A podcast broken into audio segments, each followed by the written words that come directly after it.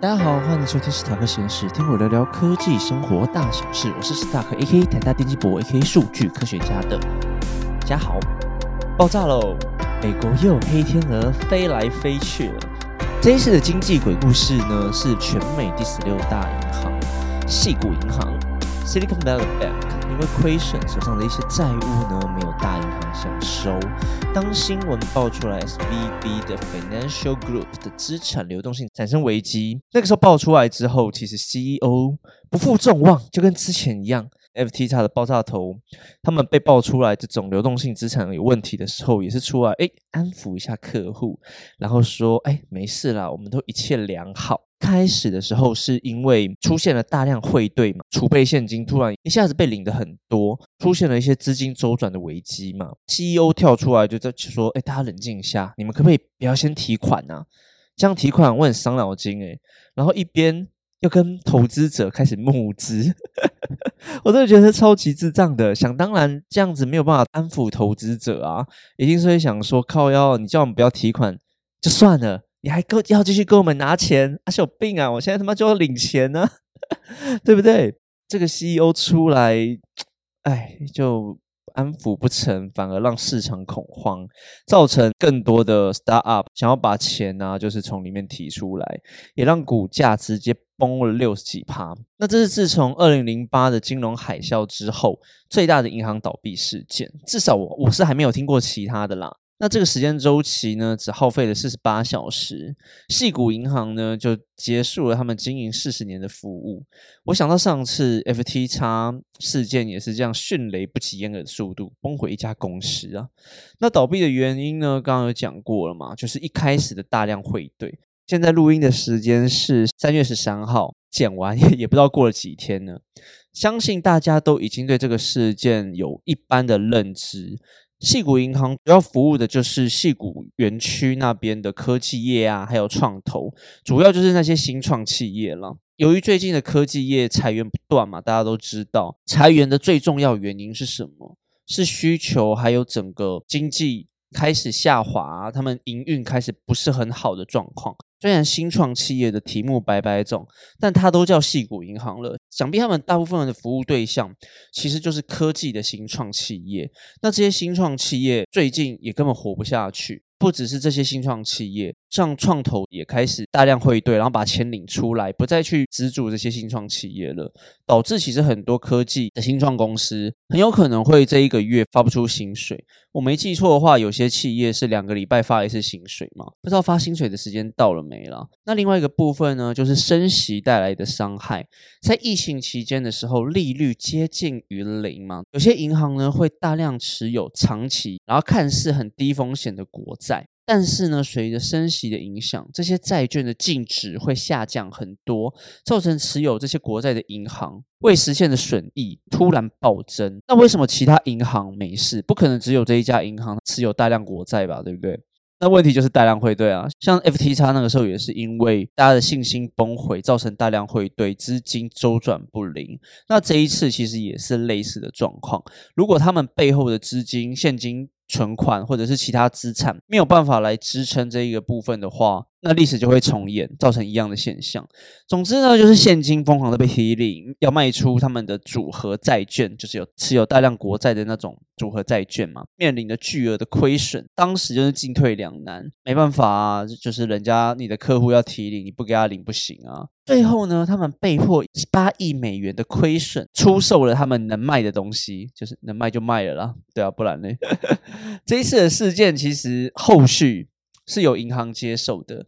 美国联邦存款的保险公司呢，用圣克拉拉存款保险国家银行，反正他们就开创了一家公司来去处理这个后续的问题。目前，硅谷银行的所有存款都被转移到这一家新银行去了。总之，对投资者而言，我觉得是比 FTX 来得好。FTX 他们到现在都还没有解决。至少在雷曼兄弟倒闭之后，在这种金融业上是有很多的法规限制的，也有保险来帮忙处理。那一开始的时候，其实是有放出风声说会帮每个客户保险至少二十五万美元。最新的消息其实是保障所有的存款呐，这一个消息我觉得就是不断的在变动，所以大家就听听就好。现阶段，我认为美国不管是政府或者是其他银行，应该都会想办法去稳住这个局势。因为在这个时间点爆这个烂摊子，真的有点可怕。就像我一开始讲的，他妈的又一只黑天鹅飞过来。正当大家觉得看好像经济要快要 OK，好像 OK，然后大家呀情绪慢慢稳定的时候，哎，就飞过去了。像他们的财政部长耶伦啊，那种会 FED 的主席，还有联邦存款保险公司的 b r a m b e r 都站出来，就是从政府从上到下 top down 就保证说处理这整件事情啊。第一，他们可以保障银行存款户能够拿回到他们的存款，而且他们不会让美国的纳税人来支付他们这个费用。总之就是不会挖东墙补西墙啦，要收你这个烂摊子，还要他妈的我们美国公民纳税人来帮你缴，哦这说不过去吧？对不对？这讲出来他妈暴动，也 也可能还好。最近 LGBTQ 闹得也蛮凶的，可能也没空理这一个。那在二零零八雷曼兄弟之后啊，美国其实就有很多一连串的金融监控的法规，像是保险啊，或者是观察每个银行他们背后的风险控管。最近又推出了一个银行定期的融资项目，政府呢会向银行提供额外的资金，确保他们有能力满足做存户的需求，避免类似的情况再发生。虽然我觉得这一个保护机制有点像是，只要是我看中的银行，我美国政府在背后罩你，有点像这样子啦。虽然我觉得在一个经济比较动荡的状况下，也许是一个比较好的保护机制，就是国家在背后罩你。但问题是，这有点大政府去破坏自由经济了。这个东西见仁见智，有些人会可能会觉得好，毕竟你银行倒闭了之后引起的那一个恐慌真的是蛮严重的。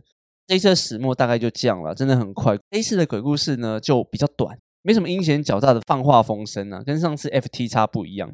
如果想听那种曲折离奇，然后错综复杂放话来放话去的，可以去听上一集那个 FT 叉爆炸头跟那个 CD 赵长鹏真的很烦。这一次的事件呢，其实比较多人想到的是雷曼兄弟嘛。我们刚刚一直有讲到说银行倒闭这件事情，第一个想到雷曼兄弟，所以第一个大家会关心的是银行倒闭会不会跟之前一样，造成二零二三的下半年又来一波金融海啸？那很多专家其实会觉得说，导致系统性风险也许是比较小的。第一个原因，在林曼兄弟之后，这十五年来其实就已经大幅的加强金融机构的监管，然后也要求了银行的紧急措施的储备资金啊，还有对投资人的一个保险风险承受耐受度的评估等等，就是你倒了之后，你至少要赔你的客户多少钱多少钱这样子。但另外一方面，我其实也看到另外一个观点，说细谷银行啊，它面临的风险其实不是个案，因为他们其实大部分都投资在新创跟科技业上面，完全没有那个投资风险要分散。我们看那个精美的 Wood 一的 ARKK，现在还在谷底呢，它也暂时回不去当时的荣耀。除了美国之外，其实细谷银行在其他国家也是有分行的，像是英国就是其中一个国家。那其实我忘记我在节目中还是文章中有讲到，英国二零二二、二零二三都不是一个好年嘛，对不对？他们的经济最近真的非常非常非常的差，科技业本来就已经不是他们拿手的项目了。细谷银行的分行如果资金在爆炸的话，对他们的影响一定会很大。虽然我觉得美国这边会把整个局势安定下来，毕竟这个如果爆下去的话，影响是真的蛮大的啦。但目前看起来真的还好。那讲完了，大家一开始会联想到的雷曼兄弟刺激房贷之后，我一直在比喻的是比较像 FT 叉那个时候爆炸，因为其实都是因为大量汇兑之后造成的现象，在这几年其实有可能会陆续的发生在不同的交易所啊，或者是银行上面。升息的关系，如果大家的资产要紧急拿出来的时候，银行不是永远都有无限的现金在给你提领。当情绪恐慌程度一高，很多的用户如果在某个金融机构产生大量提领，那真的会很可怕。好，我自己先下个结论好了。这一次的事件到底有没有可能对全球的经济造成一个剧烈的影响？我的判断是，短期之内应该是会有震荡啦。虽然目前还看不出来，然后美国政府也想要稳住大家，说：“哎，没事，那我们已经会收拾一切。”看得出来，政府全力的去把这一件事去擦屁股，把它擦掉的。以目前十三号夜盘来看，美股这边的震荡也没有很剧烈。三月十三号，目前十一点半嘛，道琼现在还涨了两百六十几点。来回答一下听众的一些小问题好了。有人问说，细谷银行倒闭之前呢，CEO 卖股票套了上亿元，这个东西会不会被法律追究？我是觉得啦，美国政府跟法院他们第一时间应该是不会理这件事情，原因是我现在他妈帮你擦细股银行那些存款用户的屁股，我就来不及了。那这个东西会不会以内线交易去起诉，或者是去告发他？我觉得后面的事情，而且我真的不是法律专业，但是其实在这种金融业上的内线交易，不管在美国或者是台湾，其实都是有刑责的。所以之后美国政府他们帮忙擦完。屁股之后会不会来找他麻烦，我就不晓得了。那第二个问题是，这个事件爆发之后，副委托会不会受影响？如果你是用台湾的经管机构去做的话，可以安心一点呢。其实就跟刚刚讲的一样，我们的经管机构其实对我们负责嘛。那副委托的意思，其实就像是我们拜托台湾的银行，那台湾的银行会拜托美国的银行帮我们去下单，他们就是做一个下单的动作，然后存在我们这边。对你负责的就是台湾这边的银行，所以今天就算美国的那边的银行倒了，对付委托这边的影响应该是比较小一点呢。那如果今天是台湾这边的银行啊，或者是券商倒闭了，你要追的东西可能就是台湾这边的保险赔你多少钱？就像是这个事件刚开始的时候，一开始只有声称是二十五万美元嘛，那台湾这边就不太确定他会赔你多少，这个金额是不一定的。所以美国政府才会跳出来，又开始设计一连串的机制啊，就是来模拟一些状况，说如果今天银行倒闭的话，大概可以怎么赔投资者，或者是先帮这些金融机构先想说，哎，先帮你存一点钱，或者是我先借你钱。当这种类似的事件爆发之后，你们要怎么去赔偿投资者？牵扯到这种权益问题，就是要办理这些服务的时候，你有没有看好合约？假设今天你的合约破局的时候，或者是他帮你服务的这些机构倒闭的时候，他们会怎么赔偿你？这个就变得非常重要。在布朗运动有请到一家证券的 证券业者嘛？那他其实就有在说，国外的那些零手续费那些券商，其实如果当他们倒闭的时候。会比较麻烦呐，对他的身份来说，一定要这样讲嘛，毕竟这是他们自己的公司。那他也知道说，他们自己在法规的设计上，跟那些零手续费的海外证券业者有什么差别？那最后一个问题是说，那这一次的事件，台湾的银行或金融体系可以干嘛？我觉得以这个事件来说啦，可以去参考美国，就是加强风险管理吧。先去审查一下，说台湾的银行啊，不管投资银行或者是证券业这些金融体系的机构下。风险管理到底有没有做好？有没有把鸡蛋都压在同一个篮子上？像二零二二的时候，那时候防疫保单他妈的一堆保单的银行也是亏损超级多。风险管控的一些债券啊、资产的审阅，可以全部重新再 run 一次。然后投资组合的话，也是不要把鸡蛋压在同一个篮子上。像 Silicon Valley Bank 他们就是完全就在做新创跟科技业嘛。ETF 就像是 ARKK 一样，我全部都在压科技业，所以我好的时候他妈的我超好。那时候 ARK。K K 物的一不可一世，大家这边说哇干女巴菲特，那现在有人在理他吗？虽然说科技业的景气循环比较短，有可能再过个三五年，他又重返荣耀了，但目前真的还好。望向我们的雪红阿姨也是这样子，她炒红了多少家公司啊？虽然现在他们还在谷底，等着元宇宙爆发的那一天吧。那再来就是像美国一样，准备更多的现金资金啊，或者是。你如果真的爆发了他们挤兑事件，你要怎么去应付的一些紧急危机的模拟状况？现在的历史已经摆两三个在我们前面看了。假设台湾今天某个金融机构产生了大量汇兑的话，这家银行可以怎么面对？我觉得就是可以模拟的状况。好，大概是这样子。那其实那时候看也蛮多新创 IPO，就是有被这一波影响了。Roku 就是在做线上机上盒一家新创企业的媒体公司。我讲这样可能大家不太懂，他们就是美国的安博盒子，可能大家比较懂一点。他们有四点八七亿美金的现金存在 Silicon Valley 里面，大概是他们这家公司的二十六 percent 呢，应该是影响最大的。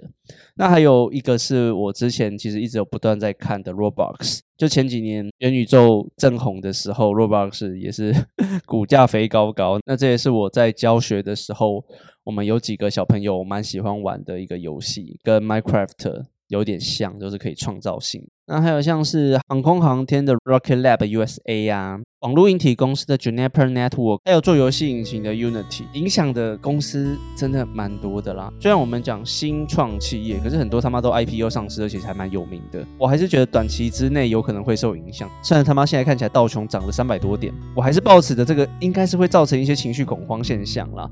这个政府护盘，政府护盘，我们再多看一周。我们这个录音存档就先放在这边啊。我错了的话就算了，好不好？那其实我也在 IG 上有办。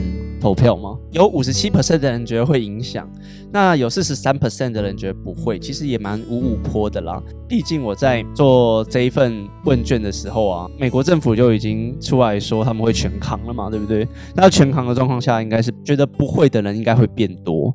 好，没关系，我们他妈的下礼拜开讲，那我们在文章上再来看看我们最后的预测怎么样，好吧？那今天的鬼故事就到这边结束了。如果大家有什么问题，或者是有想要讨论什么的话，可以在我的 IG 或者是 Apple Podcast 底下留言。好，那我们下次见，拜拜。